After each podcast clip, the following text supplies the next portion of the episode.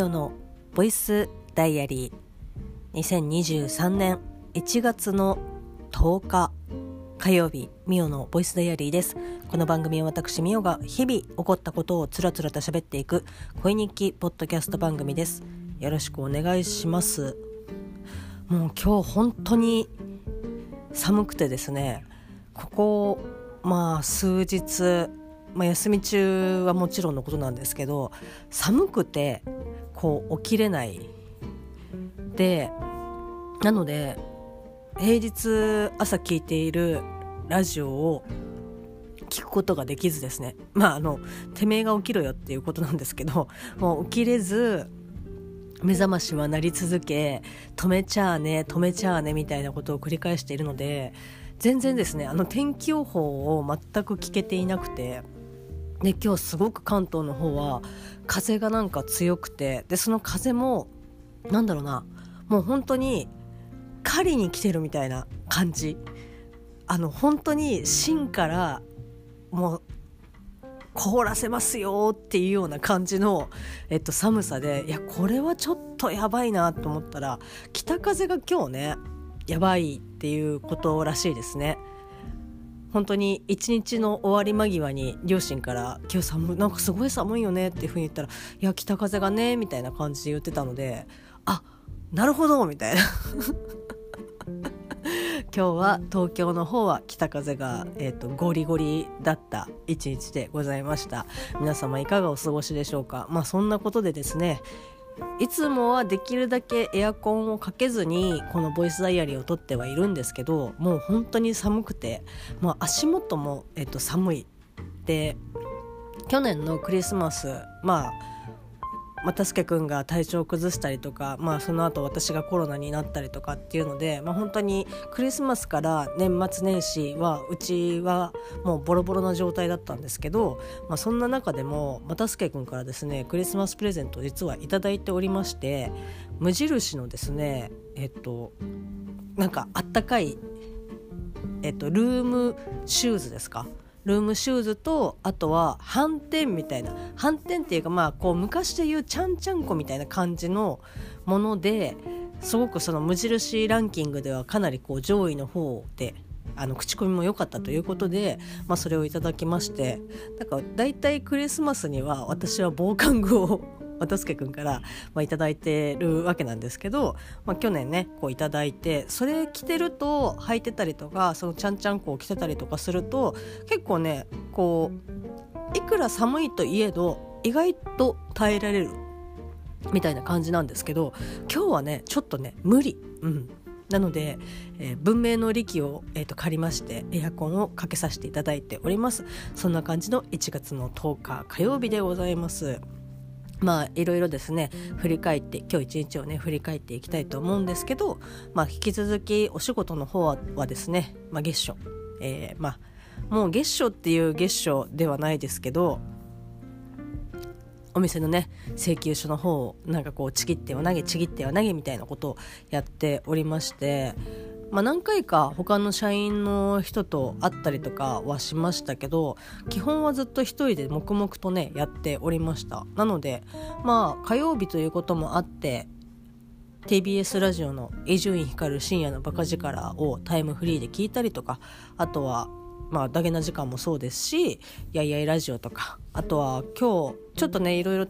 貯めている番組さんとかをですねこう聞いたりとかしてやっぱ面白いなと思って。なんか火曜日は本当にラジオ聞いたりポッドキャスト聞いたりっていうような日が割と固定になってはいるんですけどいろいろ聞かせていただきました。でその中で私がもう結構長くまあなんだろうな聞いてはいるけどそんなこうゴリゴリこうねあのハッシュタグつけてとかっていうことはあまりやってはきてなかったんですけど、まあ、定期的に聞いてるポッドキャスト番組があって「まあ、あの猫のしっぽ」というポッドキャスト番組が、えっと、あるんですけど、まあ、そちらでですね、えっと、結構前半と後半で分かる分けて、えっと、配信されていることが多いんですけど今日ねなんかあの醤油派ソース派っていう、えっと、話をねこのしっぽさんの方で、えっと、話をされていてもう思わずですね、まあ、これ もう正直永遠のテーマというかもうあのね人類が皆たどり着くあの疑問点なのではないかなっていうふうに思いますけどまあこうね何かこう目玉焼きだったら醤油ソースみたいなとか揚げ物だったら醤油ソースとかっていう、まあ、話をですね、まあ、お二人でされているんですけどもう本当に思わずですね ツイートをしてしまいましていや別にしちゃダメなことはないんですけど、まあ、ハッシュタグですね、えっと、漢字で猫の、えっとまあ、のはひらがなですけど尻尾がカタカナの、えっと、ハッシュタグ猫の尻尾でですね、えっと、つぶやきをさせていただきましてもう本当にこんなにこんなに真逆なことってあるかっていうぐらいですね。あのお二人とほぼ真逆のこう食生活を私は送っているんだなと思って。でも猫の尻尾では結構比較的揚げ物とか、まあ、割とそのソース派だよみたいなお話をされていて。で私はですねもう圧倒的になんか醤油でまあこれはその番組がどうのとかっていうことではなくて普段からもう普段からっていうかもう幼少期から醤油をすごい使ってて何に何につけても醤油みたいな。でもうちっちゃい時からずっと醤油みたいな。よくその米がねなくなったらとかこう大豆がなまあ醤油も大豆ですけどその醤油がねなくなったらとかあとはまあこう海外旅行に行ったりとかしてそういった醤油とかのねこう日本ならではのこう調味料がやっぱなかなか今はねそんなことないのかもしれないですけどこう一昔前とかだともう恋しいとかっていう話とかを、まあ、よく聞いたりとかしましたけど私が実際その立場になったりとか、まあ、何だったらこの世から醤油がなくなったら多分生きていけないわけではないとは思うけど結構な時間多分気が触れてるだろうなっていうぐらい醤油が大好きなんですよ。まあ、もちろん醤油は飲めませんよ。飲まないでください。あのさ醤油のさボトルまあうちはあのキッコーマンカカっていうあのキッコーマンにお世話になってるんですけどその全部使い終わってでまあ洗ってゴミに出すっていう時にそのまあ、キャップをねこうぐるぐるぐるってこう説明通りにキュポンって抜いてでやっぱり醤油だから少し固まってるんですよねでそれをお湯でこう洗ってボトルも洗ってってやってる時のあの匂いは本当にきついですね醤油大好きなのになんか大量に醤油わってこう攻め寄ってくるとあちょっとあちょっとみたいな感じに なるのは何でなのっていうふうに、えっと、思ったりとかしています。はい、えー、さっきからですねあの充電をしているのにどんどん充電が減っていくという謎のこうねムーブを私の iPhone が醸し出しているのでもしかしたら途中で切れるかもしれないなと思ってビクビクしながら今喋っております、えー、まあ醤油ね、まあ、大好きということで。でなんでこのね私が醤油好きかっていうとその家庭環境にえーと、一つは原因があると思うんですけどというのもうちの家庭ではあんまりドレッシングっていうものを、まあ、買ったりとか何だったら作ったりとかっていうこともね、えーと、してなくて、まあ、その作るっていうのは例えばですけど、まあ、簡単にオリーブオイルととかっていうこととかなんかこう作ったりとかっていうこともせずもう野菜とかは基本、えっと、醤油もしくは醤油マヨで、えっと、代用をしていたのでなんかねもう醤油にかなりね頼り切った生活人生を送ってきました私は。はい。なのでもう今更え醤油以外に何の選択肢がみたいな。何だったら大人になって又助君と結婚してから多分過去最高にドレッシング使ってるなっていう。彼は結構いろんなドレッシングとか、まあ、もちろんねバンバン買ってくるとかっていう人ではもちろんないんですけどなんかやはりスーパー一緒に行ったりとかするとあこれなんか美味しそうだねとかって言ってあじゃあ試しに買ってみるっていうのが何本かあったりとかするんですけど私の実家ではかなり考えにくい、えーと、生活を今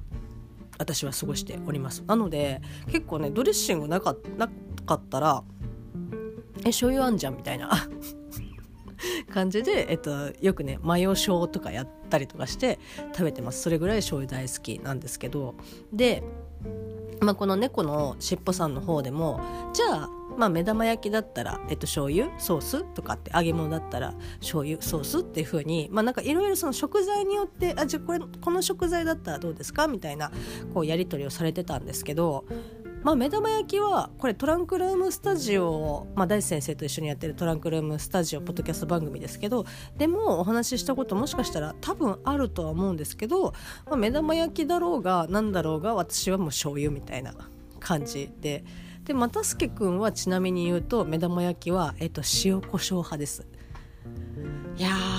ーなんかね目玉焼きにまず塩コショウっていうのがちょっとねあんまないかなっていう。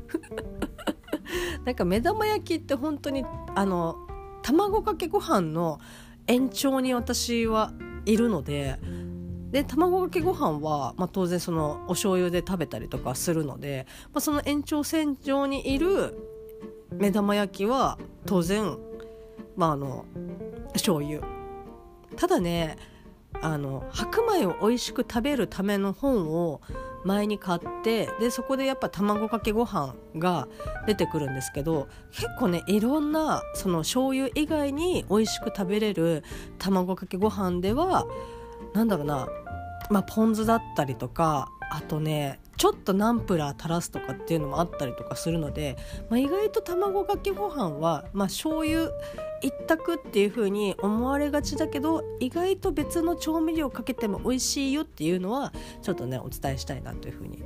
あのよく私ラー油とかねかけたりとかするの結構好きなんですけどあの卵かけご飯に。美味しいので是非ということでございます。まああのでまあ、目玉焼きもそうなんですけど私が揚げ物に関しても醤油なのなんですよ。醤油なんですけど、えっと、そこに至る、えっと、揚げ物で例えばまあとんかつだったりとか、まあ、それこそ白身フライだったりとか、まあ、お肉か魚かとかでも結構変わってきたりとかするとは思うんですけど正直今までそのとんかつというかその揚げ物に関してはもうしょ醤油ではなく、えっと、ソース一択でした。もう本当にブルドックソースをかけるみたいなねあの大阪のて関西の方からするとその食材によってねその中濃ソース中濃ソースがそもそもないのか。えー、っとウイスターソースですか？とか、まあ、おたふくソースとかいろいろあったりとか。もうね私が前猫田くんに「お好み焼きにブルドッグソースかけたらどう?」って言ったら「切れる」っていう風に言ってましたけど。まあでも、まあ、我が家ではそのドレッシングにさえあの気を配れない あの家だったのでもうソースといえばブルドッグみたいな感じで大人になってからウイスターソースを使い始めたっていう感じなんですけどでまあそんなぐらい、えっとそまあ、フライとカニはもうソースでしょっていう感じで生きてきたんですけどまあこれがですねあのくしくも私がもう黒歴史、えーと、お金を積んでもう一回リセットができるのであればぜひというふうに思うぐらいもう消し去りたいですね。あの高校生活で、まあ、同級生の、まあ、同じ部活の部員の子がいやいやあのマジで揚げ物になんだったらとんかつに醤油マジで合うからみたいな感じですごい力説されていやいやいやソースじゃないってみたいな感じですごい力説をされてあの福本っていう子なんですけど。福ちゃん元気。多分絶対聞いてないからあれだけど。卒業式以来かな。なんかいろいろごめんね。でまあその福ちゃんからあの「いや揚げ物は絶対に醤油だからいやマジで騙されたと思って食べてみて」って言って何だったら彼女のお弁当の中に入っているそのもうメインは張ってるあのカツですよ。カツに醤油もうちょっとなんかちょっとかけて「いやもういいから食べてみて」って言って食べさせてもらっててからあこんなに美味しいんだみたいな。もうむしろなんだろうな。融合してるみたいな。あのね本当にソース好きな方には非常にあのねソース好きな理由も十分わかるんですよ。十分わかるんですけど結構ソースってパンチが強すぎちゃうからまあもちろんいろんなソースあると思いますけど基本的にはやっぱりもうそのソース黄身だけでもう全然あの主役晴れっからみたいな感じなので結構ねそのどれにかけても同じ、まあ、似た味になんかなっちゃうなっていうのはちょっと感じててでも別にだからといって美味しくないとかっていうわけではなくてソースをまずっとかけて食べてたんですけどあ福ちゃんと出会って醤油ねあのフライに醤油をかけると美味しいっていうのを知ってからはもう取りつかれたようにあの揚げ物にはもう醤油みたいな感じでもちろんソースみたいにこうジャバジャバかけたりとかっていうことはあのしなくて、まあ、ちょろっとかけてそのかかった分だけすぐパクって食べてみたいなことをしていたので、まあ、なんかね本当にあのサクサク具合も一応キープされつつみたいな感じであの今でも本当醤油ですね。でただ最近はそっからまたなんか派生してあの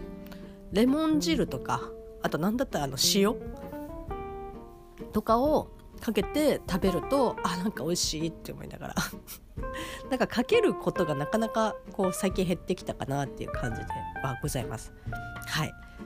まあ本当ねあの他の番組さんの話をして このボイスダイアリーをね言うのもどうなのかなとは思うんですけど、まあ、一応ハッシュタグでもねこう気も気持ちをちょっと伝えさせていただいたりとかあとは